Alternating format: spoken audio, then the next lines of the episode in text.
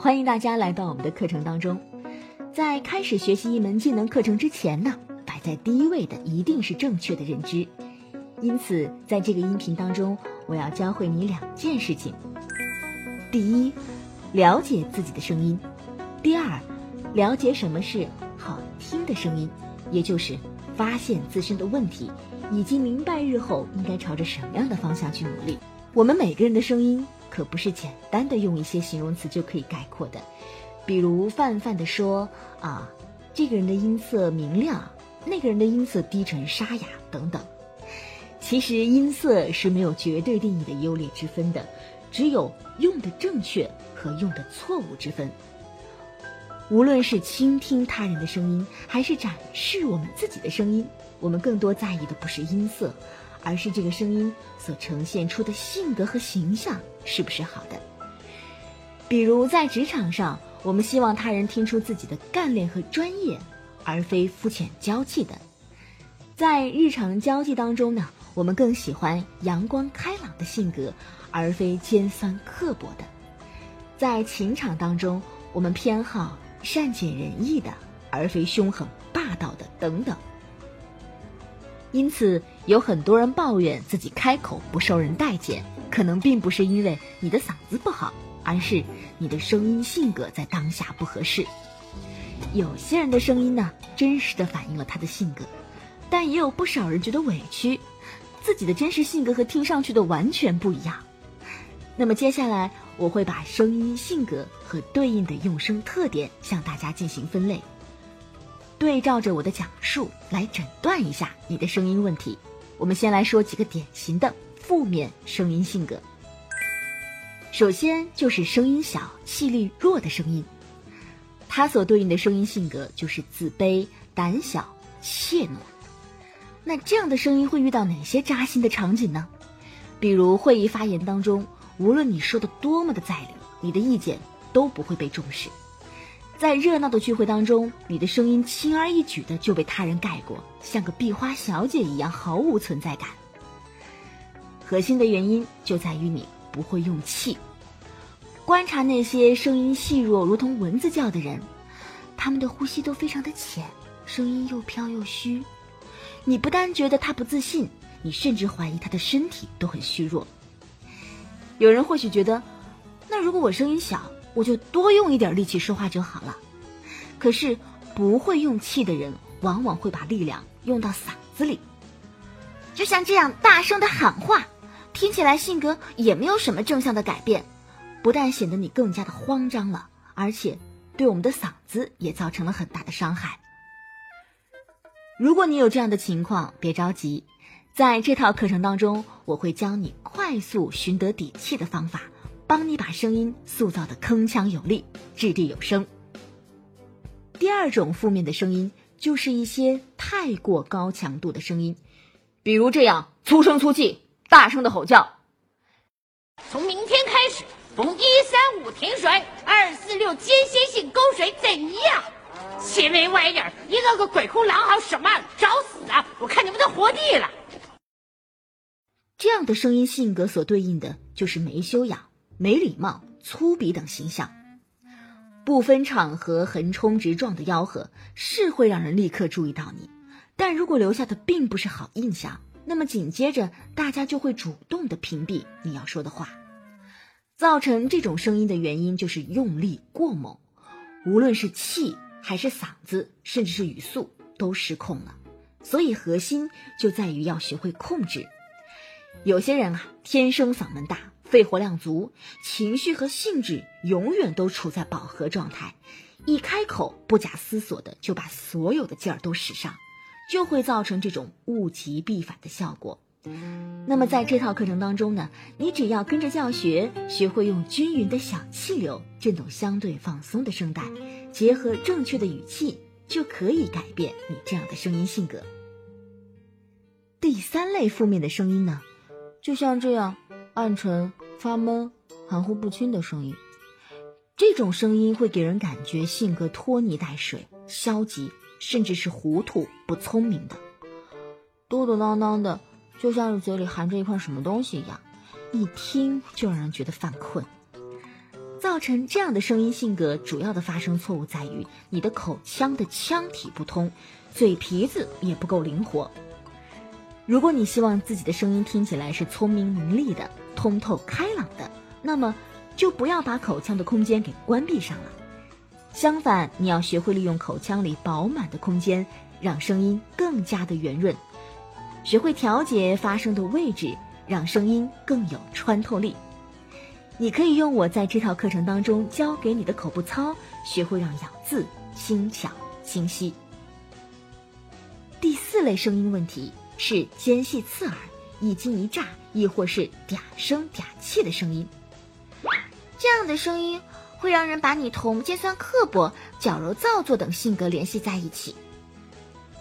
我不是跟物业都说了吗？十分钟，再有十分钟我们就结束了。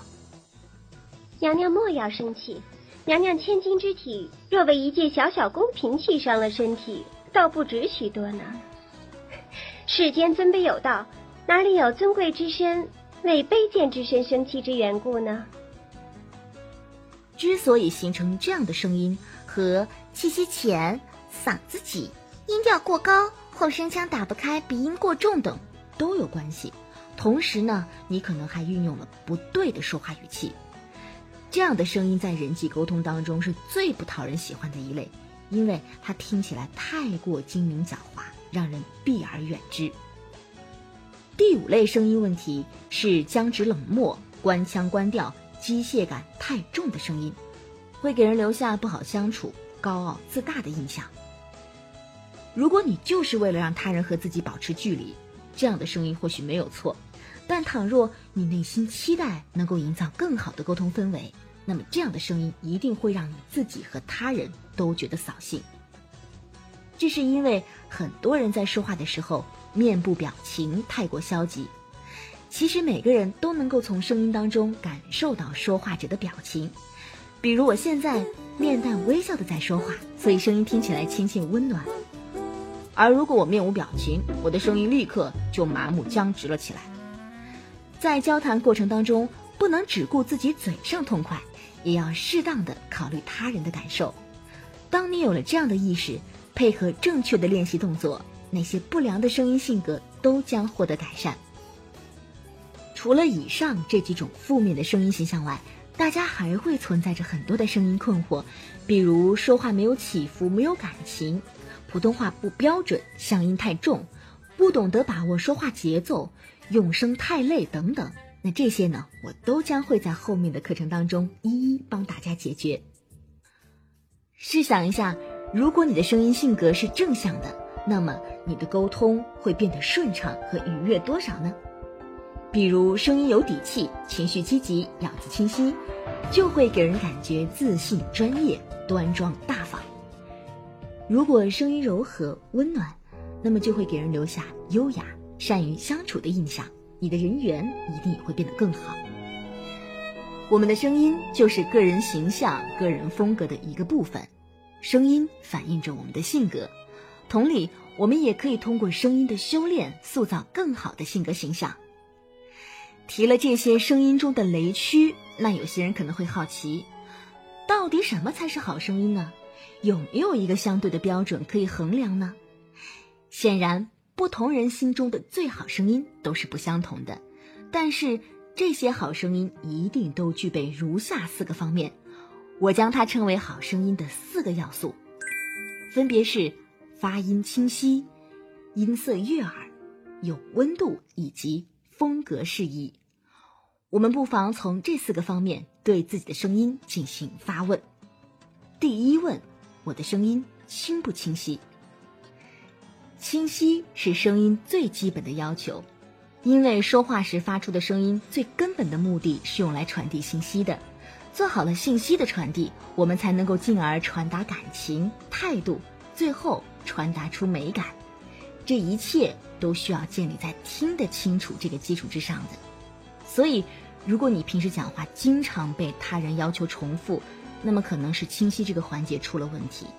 可以分析一下具体原因，到底是受方言的影响呢，还是口腔不积极、咬字含糊，还是声音太小了听众听不到？又或者是语速太快了，听众跟不上，还可能是表达逻辑不清，不知道你想要说什么等等。第二问，我的音色是怎样的？当我们谈到什么样的音色最好听，那答案呢可能是五花八门的。高亢、低沉、明亮、柔和的音色当中都有好声音的代表。那什么是好听的音色？单个的形容词都会显得很片面。刚才我们也说了，声音的音色或许没有绝对定义上的优劣之分，每个人的音色都有属于自己的特点。在音色这个层面上，我们至少要做到不求有功，但求无过，别让声音走极端，保证它不要过分的。沙哑暗沉，不要过分的大声粗犷，不要过分的尖细紧捏等等。哪怕音色的资质平平，通过情感的润色以及发声方法的优化，都可以带来美的效果。第三问，我的声音有温度吗？什么叫做有温度的声音呢？简而言之，就是要暖声，而不是冷声。我们会发现，很多人前两个方面好像没有什么问题，但是声音离悦耳这个程度还是相差甚远。那么很大的一个原因就是他的声音听上去有些冷漠，很难引起好感度。举个例子，我们在许多需要自我介绍的场合当中呢，会见到很多人神情冷漠、面无表情、机械生硬的跟大家说着：“嗯，非常高兴能够认识在座的各位，呃，希望我们可以成为很好的朋友。”但是听到这样的声音，你依然会觉得说着不过是讲一个客套的话罢了，他没有意愿和在场的任何一个人成为朋友。为什么呢？因为我们听一个人讲话，不单单只听字面的意思，我们听的是这个声音所传递的整体感觉。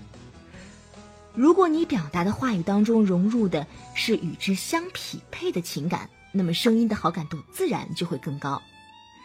有些人说话让别人提不起兴趣，甚至是让人扫兴。或许不是内容的问题，而是你的声音听上去实在是太冷漠了。第四问，我的声音与我相称吗？我们说穿衣打扮要看个人风格、看场合，那其实声音也是一样的。在职场、人场以及情场上，对声音的要求和审美都是不一样的。在不同的场合、不同的关系当中，声音绝对不可以以不变应万变。哪怕都是在职场当中做服务行业的，可能倾向于温柔亲切的声音，你需要有一个温暖的微笑作为铺垫。声音当中可以有一些虚声的成分去过渡，气息比较轻柔，语气轻快。比如：“你好，欢迎光临，请问有什么可以帮到您？”而有些管理层的人员。或者他的工作当中带有咨询顾问的职能，他也许会因为自己的声音没有气场，营造不出权威专业的感觉而倍感苦恼。而此时，如果气息沉稳、语气坚定、音色偏实、咬字积极有力，那么这个声音呢会显得更有气场。比如，你好，请问有什么可以帮到您？由此看来，声音呢要随着身份。关系的转换，场合人数的变化，去寻求一种契合，合适就是最好的。好的，我们下节课见。想要有免费的声音评测以及优质好课，可以加老师微信：幺三三四幺五六九九五。